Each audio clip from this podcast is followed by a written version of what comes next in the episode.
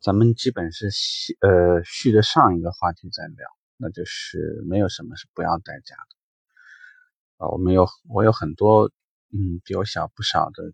这些朋友啊，嗯很多都觉得自己很聪明，所以呢就是逮个机会呢都要，或者呢看到什么钱都想赚，都想去拿，因为他们大部分的人觉得自己是这个强过其他人的。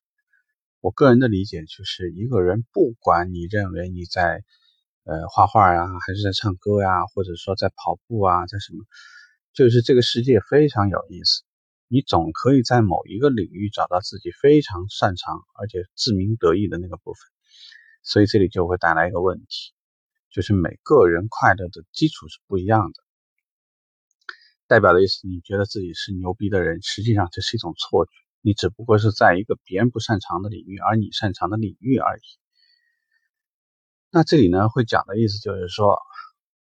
去地市发展赚大钱，听上去呢，这个有管理岗位，然后呢，有些人呢，因为获得那种所谓绝对权利，喜欢别人跟在屁股后头叫什么总、什么总、什么总，然后呢，永远都是表示一个您的想法就是厉害的，您所有的决策都是英明的，你所有做出来的这些。这个动作都是显示出来怎样怎样的。这个中国的这种奴性文化本身就很容易让一些人沉迷在、沉醉在那种享受当当中。这也是很多人为什么特别喜欢去干总经理的其中一些原因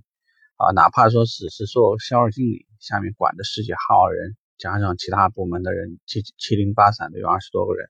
也能让他做很满足。但是我说的话就是，一切皆有代价，因为你心里头放着十几个人、二十个人，你就得为他们付出足够的时间。这就是为什么我不喜欢把微信挂的特别多，因为你挂的人越多，或者包括你在喜马拉雅或者在哪关注的人越多，你就要把时间分在他们身上。比如有一个人问我一个问题，如果我花了一个小时回答他，那么这小时。我很可能就不能和我爱的人在一起喝茶聊天或者说这个可能是看一个电影，或者我们再听一张 CD。这个时间对于大家来讲的话，它都是是有成本的。所以你不管干什么，你必须放弃别的，这个是公平的。所以你去赚快钱，你去赚大钱，那么这个用我夫人以前给我的一句话，那是抛家弃子的代价，就没有什么是不要代价。然后这两天也聊过一些这种豪华品牌的一些问题，也是一样的。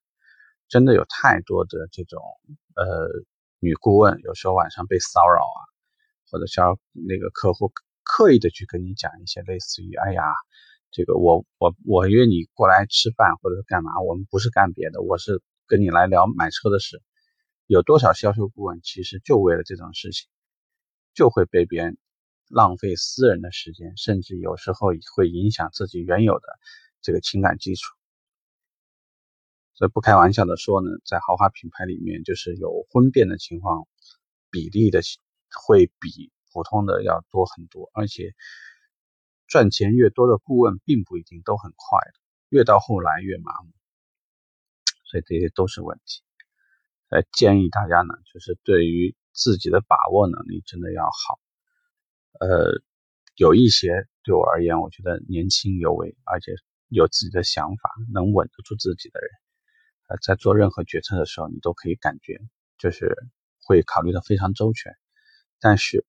人为什么会做错误的决定？就是因为你总是想去要一些自己不应该属于自己的东西，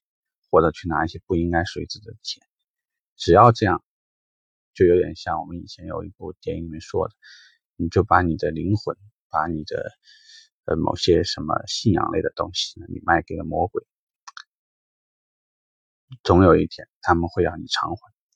所以就是说这个话题也一样，因为在年末嘛，可能我总感觉会有些感触，因为在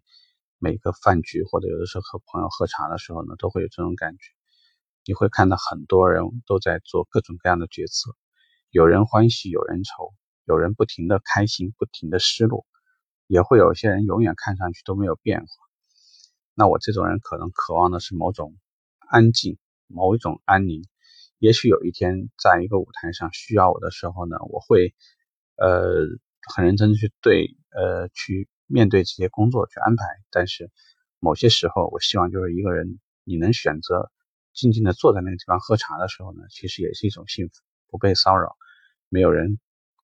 去打破这种感觉，特别好。呃，OK，这个话题我们就聊聊吧，拜拜。